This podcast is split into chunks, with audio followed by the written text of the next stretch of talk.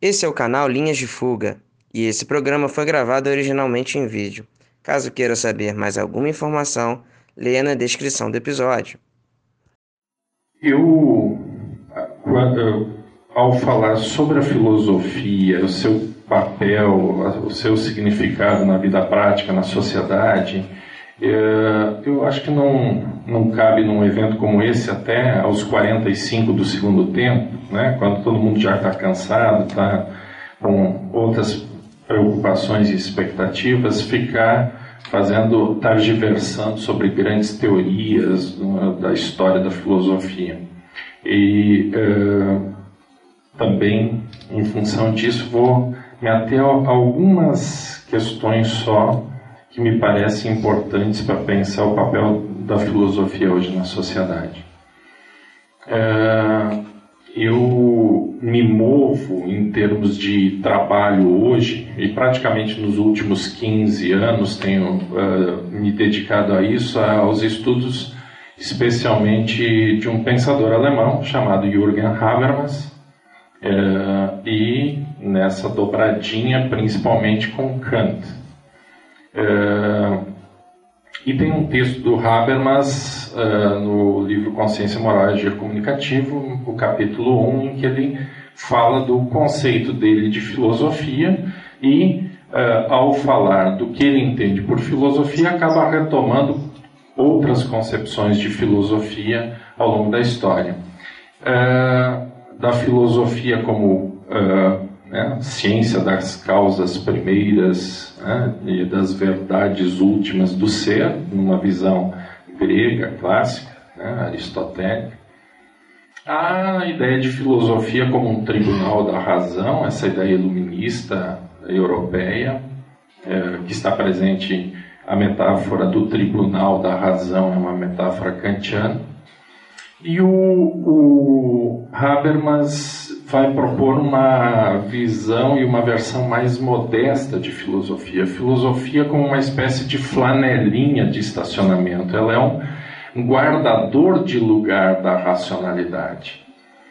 Eu uh, passei a achar que a filosofia pensada nessa configuração, quer dizer, o flanelinha não é o dono do estacionamento, não é o dono dos carros e procura, na maioria das vezes, ajudar quando não é xingado porque é acusado de atrapalhar as pessoas. Uh, a filosofia e nós, filósofos, né, nós, uh, amigos da sabedoria, temos um pouco de flanelinhas né, da, do, da racionalidade, de tentar fazer essas coisas todas fragmentadas terem algum sentido para nós mesmos e uh, para aqueles uh, in, uh, com, os, com o qual nos relacionamos, mas também uma outra metáfora que me parece interessante é a metáfora do grilo falante.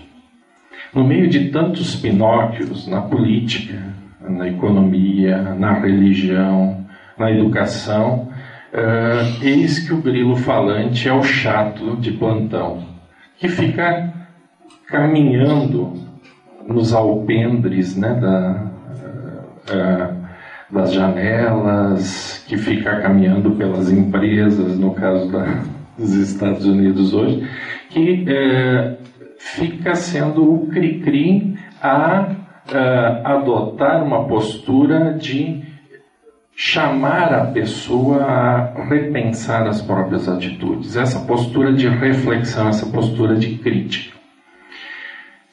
Problema é que uh, muitas vezes nesse processo a pessoa esquece que ela uh, é um grilo falante que tem que se colocar a si própria sob discussão. E quando ela não faz isso, ela assume uma postura de dona de uma verdade. E em nome dessa verdade, joga a gente na fogueira da Inquisição, joga a gente na Sibéria, joga a gente uh, na no, nos rótulos, né? no rótulo de pelego, burguês, uh, marxista, comunista, ou isso ou aquilo, e com isso neutraliza ou tenta neutralizar, tornar invisível, tornar uh, menos importante o outro que se coloca a ele. Uh, como bem a Viviane abordou, e eu não vou me uh, estender nisso, uma das preocupações que me tocam e me tocaram ao longo da vida foi a preocupação com a questão social e com os problemas que não são problemas do João, da Maria, do Pedro, mas que, à medida que você anda um pouco pelos, pelo país e pelo mundo afora, você percebe que são problemas de várias pessoas de diferentes uh, cores, religiões, uh, opções de vida uh, e que perpassam a espécie humana. Na, na, minha caminhada, só para vocês rapidamente entenderem um pouquinho dessa caminhada. Eu começo o estudo, eu tenho hoje 45 anos, comecei a estudar filosofia com 14 quando decidi ser padre. Entrei num seminário diocesano e fui ser vigário. Alguns anos depois decidi que ser vigário não era bem a minha praia e decidi ser vigarista. Desde então trabalho em universidade e, e até hoje consegui enganar bem, já são 25 anos como professor universitário. É, mas nesse, nessa trajetória, então, tive uma formação muito sólida em aristotelismo, tomismo, enfim, filosofia clássica, na época de seminário, uh, e na minha graduação em filosofia me dediquei muito profundamente aos estudos de Hegel e Marx. Até que um dia, no fim da minha graduação, eu fui trabalhar em comunidades eclesiais de base. Eu era um militante de filosofia da libertação latino-americana, Henrique Dussel, assinando uh, panfletos com Dussel e manifestos pela América Latina Livre. E eu fui trabalhar na Ilha do Marajó com comunidades eclesiais de base. Lá pelas tantas, a gente estava indo embranhado no meio do mato de uma localidade para outra e veio alguém dessa localidade para a qual nós estávamos nos deslocando nos avisar que tinha jagunços de um honrado político brasileiro chamado Jader Barbalho à nossa espera para nos liquidar. E aí foi perna para que te quero no meio do mato. Né? Quem tem, tem medo. Uh, quando a gente estava naquilo que julgava uma distância segura, a gente se deu conta que estava perdido, né? E aí eu pensei, e agora, Marx? O que, que você vai me ajudar com essa luta de classe? Eu descobri com um cara que era da Ilha do Marajó, que era amigo nosso, um analfabeto de 80 anos, que tinha um metro e meio de altura e nunca tinha saído da ilha eu descobri uma coisa importante. Quando você está perdido no meio do mato, e já estava no anoitecer, ele disse: fica quieto, vamos procurar uma árvore e vamos amarrar as nossas redes, a gente levava nas costas, numa altura tal que a gente fique uh, livre de ser atacado por animais, né? E vamos dormir aqui, com tudo que, com, que isso significa. Porque não adianta tentar achar saída no meio do mato se você não conhece e se você não tem como olhar estrelas. Amanhã a gente vai procurar um caminho, vai chegar a um rio e do rio a gente acha todos os caminhos do Marajó. Essa experiência não se compra em banco de universidade nem em biblioteca, mas é, essa experiência, se regada com banco de universidade e biblioteca, pode fazer a gente repensar a própria vida. Ser um grilo falante que não só fique procurando Pinóquios para apontar o nariz e os erros, mas que seja capaz de olhar o nosso risco de nos tornarmos Pinóquios. Tem um ditado chinês que diz: De tanto combater o dragão, me tornei um deles. Uh, muitas vezes, nesse processo crítico, uh, você vira estilingue e esquece de se dar conta que uh, não só os outros são vidraça, você também é. Você não está do outro lado, você está dentro de um contexto. É nessa expectativa, vendo pessoas de diferentes formações ao longo do tempo, depois comecei a lecionar lá no Rio Grande do Sul, na Universidade de Passo Fundo, fui para o Paraná, fiquei 15 anos como professor da Universidade Estadual de Londrina, aí acabei encontrando uma bela niteroirense e sou bem mandado né, por, por mulher, então ela não quis ir embora para o Paraná, eu fiz meu doutorado aqui na, na UFRJ, e aí fazer o quê, né? Então fiz concurso aqui na, na, na UF, por acidente de percurso consegui enganar a banca e passei. Eh, contentei minha mulher e estou feliz trabalhando aqui na UF. Eh, nesse processo, o que me levou a Habermas? Exatamente a percepção de que uh, as pessoas têm diferentes desejos, necessidades, expectativas, condição social. Nós aqui estamos conversando com vocês, não nos conhecíamos, temos histórias de vida totalmente diversas, mas acabamos em pouco mais de uma hora de encontrar afinidades de perspectivas de leitura de mundo. Uh, como é importante a comunicação, como é importante uh, o ouvir e o falar, o perceber a força transformadora da linguagem. Eu acho que se tem uma coisa que o Habermas contribuiu nesse imbróglio todo que é o século 20, 21, foi perceber que nós temos hoje problemas planetários. Quando a gente estava andando lá pela Ilha do Marajó, isso lá em 85, alguns de vocês não eram nem nascidos ainda, é, nós encontrávamos comunidades de é, alunos ou mesmo profissionais formados da Europa, tinha gente da Suíça, da Suécia, da Noruega, montando lá no meio da, da, da mata uma comunidade de 15, 20, 30 pessoas, é, uma comunidade alternativa, a comunidade de Santo Daime e outras coisas a gente encontrava aqui ou acolá no meio é, das nossas andanças essas pessoas decidiram, desencantadas com o seu mundo, com a sua sociedade, com a sua cultura, decidiram lá criar uma comunidade alternativa. Eu me pergunto se o problema ecológico continuar se agravando nas sociedades convencionais, se essas pessoas também não serão atingidas, se as ogivas nucleares de uma terceira guerra mundial atingirem a todos, se essas pessoas também não serão atingidas? É, eu acho que sim. Então não dá mais para brincar de Snoopy, né? Tinha aquela frase do Snoopy: para o mundo que eu quero descer, não dá para descer. É, ou a gente participa ou morre. Não está é, para muitas outras alternativas aí. Ou você participa ou dança, né? Não tem saída. A questão é como dançar, como participar, como se colocar nessa festa, que é a vida. E uh, acho que o Habermas percebeu que uh, a saída não pode ser pela religião, porque senão alguns serão salvos e os outros terão que se converter ou serão eliminados.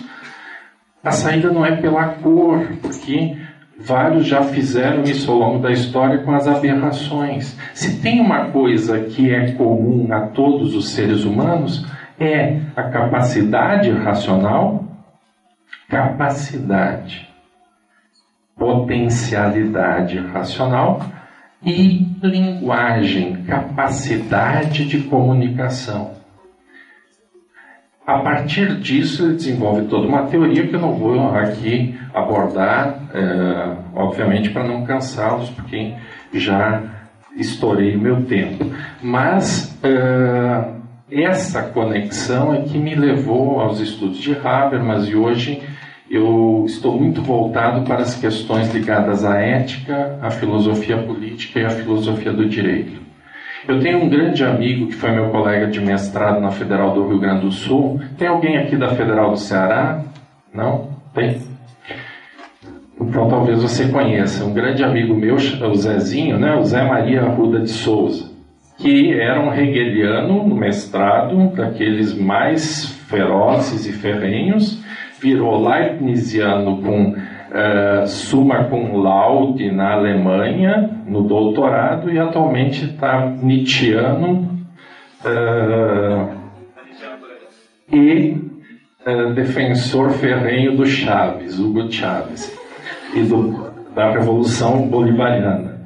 Mas na última vez que eu estive em Fortaleza, uns dois anos atrás, eu encontrei o Zezinho e eh, o Zé me disse o seguinte: ó, oh, a filosofia não serve para nada, a não ser para tornar a gente um pouco melhor a cada dia. Se não servir para isso, ela não serve para nada. Se você não é um otimista, se você nasceu meio com aquele personagem uruca né, dos desenhos, é, pense o seguinte: não, a filosofia não serve para nada a não ser para nos tornar um pouco menos piores a cada dia. Se não fica melhor, ao menos é menos pior, né? Ontem eu estava 3 mil negativo na minha conta, hoje eu estou 2.800. Eu estou melhor? Não, estou melhor, eu estou menos pior. Mas às vezes, diante das contingências, é isso que nos, nos é permitido. Pois bem, é, Acho que o grande desafio nosso é, é para que a filosofia possa ser prática na nossa vida e nós termos é nos colocarmos nessa postura de cidadania cosmopolita, de que eu sou cidadão do mundo. Está tá lá no Kant, quem quer ver no resposta à pergunta eu quero esclarecimento, né? a postura do cidadão do mundo, é a postura do sábio é, é a postura de que olha os outros não como intrusos ou potenciais inimigos, mas como hóspedes, como pessoas que são bem-vindas na nossa casa, uh, na nossa convivência. Esse é o desafio. Uh, e isso se faz como? Não pela religião, não pelas armas, não por uma visão de filosofia que parte de uma verdade de cima para baixo, mas com essa potencialidade de ouvir o outro, de diálogo, de comunicação. E por isso uh, partilho com Habermas de uma concepção que é a ideia de que a democracia é uma condição de possibilidade para a sociabilidade. Não só para a filosofia, porque sem pluralidade, sem dissenso, sem uh, opiniões divergentes não há filosofia, mas também a própria sociedade sem essa pluralidade tende a se uniformizar, tende a se eliminar. Uh, acho que os desafios do nosso tempo são uh, muito significativos por outro lado, nós temos uh, instrumentos na mão para fazer uh, coisas belas, coisas grandes, mudanças importantes em pouco tempo. Os gregos inventaram esse troço chamado filosofia e criaram uma tecnologia, concha acústica, uh, anfiteatros com reverberação de som que viabilizou a democracia em praça pública. Hoje você tem uh, mais de 100 milhões de brasileiros votando numa final ou semifinal de Big Brother Brasil por internet. Uh, coisa que é pago. Ah, mas eu votei pelo site, mas você está pagando para ter acesso ao site, né, o, o acesso à internet. Então você pagou indiretamente. E temos menos que isso de votos para presidente da República, que é obrigatório, que pode tolher uma série de eh, situações na sua vida. Por que não usar esses instrumentos da tecnologia para modelos mais diretos de democracia? Isso falando em termos gerais. Mas a democracia começa onde? Dentro da minha casa, dentro do condomínio onde eu moro, nas instituições onde eu atuo. Ali tem pessoas com conceitos e preconceitos, com medos, com expectativas, com desejos e necessidades. É aí que eu vivo, é aí que eu atuo. é aí que eu posso ser um, uh, um muro contra o qual as pessoas vão se bater ou um trampolim a partir dos quais elas podem dar saltos de qualidade na própria vida. Né? Então, uh, o, que eu, o que eu sou como ser humano, Gilvan Luiz Hansen, 45 anos, eu sou graças às opções que eu fiz pela filosofia. Uh, acho que muito já rolou ao longo do tempo em termos de pensamento e muitos são os contributos. Mas a gente não deve esquecer do velho Sócrates. Conhece-te a ti mesmo, uh, só sei que nada sei. A gente não tem que se levar a sério demais, senão daqui a pouco você vira o subchefe do almoxarifado e vai achar que é a autoridade, né? Teve um especial há poucos dias do Chico Anísio, né? É, que está agonizando, enfim, fizeram um especial em homenagem a ele e ele tinha um personagem que era um bo o Bozó, né? Não, porque andava com o crachá que trabalha na Globo. Bom, e aí o teu crachá? Né? Ah, eu sou. Não, não sou chefe de departamento, não sou coordenador de graduação, eu estou ou estive uh, em determinada função. Esse que é me parece o grande desafio para a filosofia. Nós fomos preparados, eu fui preparado, Luiz Antônio, a Viviane, nós fomos preparados dentro de um horizonte de escola que é preparar a gente para um determinado lugar. E hoje, graças a CAP, CNPq, Bolsa de Iniciação Científica, monitoria e outros troços assim, a gente está sendo enquadrado.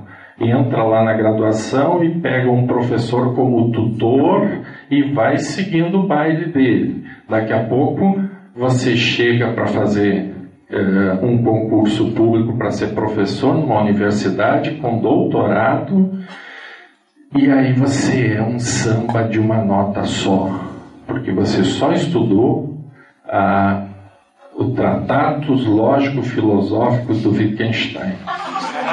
Se te perguntarem sobre investigações filosóficas, você já não sabe, porque é a parte podre do Wittgenstein. Né? Se ele escreveu aquilo, não deveria ter escrito. A gente ouve em encontro de Ampoff coisas do tipo: ah, fulano de tal, se não escreveu isso, devia ter escrito. escrito. Pouquinho, né? Eu, a autoridade.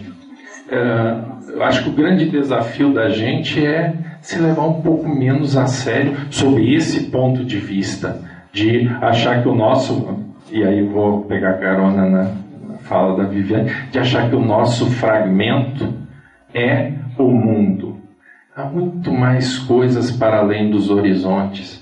Ainda bem para vocês que há muito mais coisas em Niterói do que essas paredes. Tem praias belíssimas, tem uns, uns botecos excelentes vão fazer mudança estrutural da esfera pública, para usar um texto do Habermas, na prática. Né? Ele diz lá o seguinte, que começou a formar opinião pública na, na Europa quando? Quando um, co um cocheiro pede grana emprestada para o seu senhor, lá em 1593, e abre o primeiro bar e café, o primeiro boteco da Inglaterra. 15 anos depois eram mais de 3 mil botecos.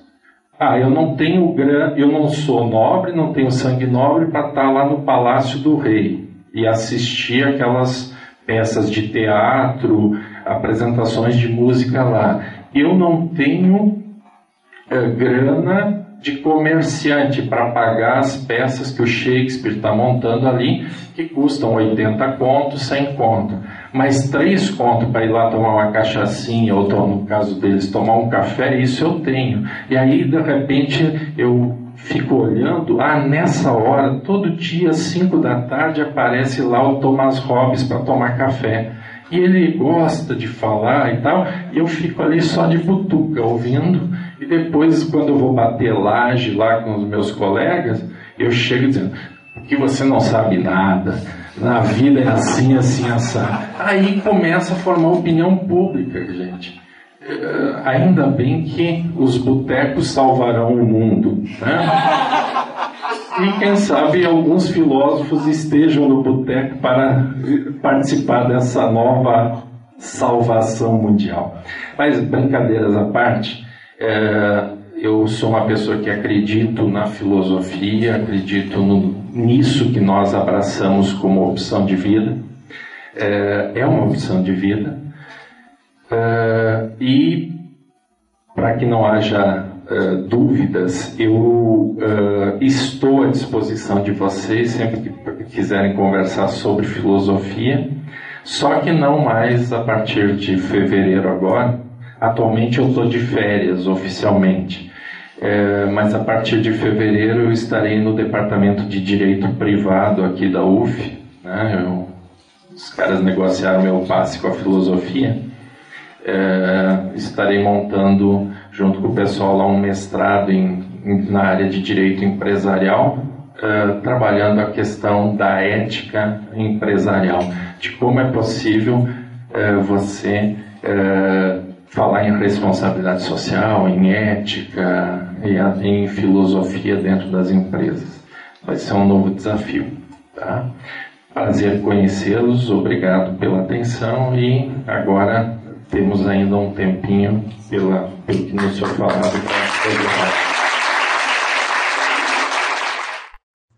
Esse foi mais um programa do canal Linhas de Fuga. Para ver mais materiais, acesse o nosso canal no YouTube, Instagram ou Facebook. Esse é um canal independente, então a gente conta com a ajuda de apoiadores. Caso queira apoiar, também acesse o apoia.se barra Linhas de Fuga. A gente agradece a sua audiência e até uma próxima.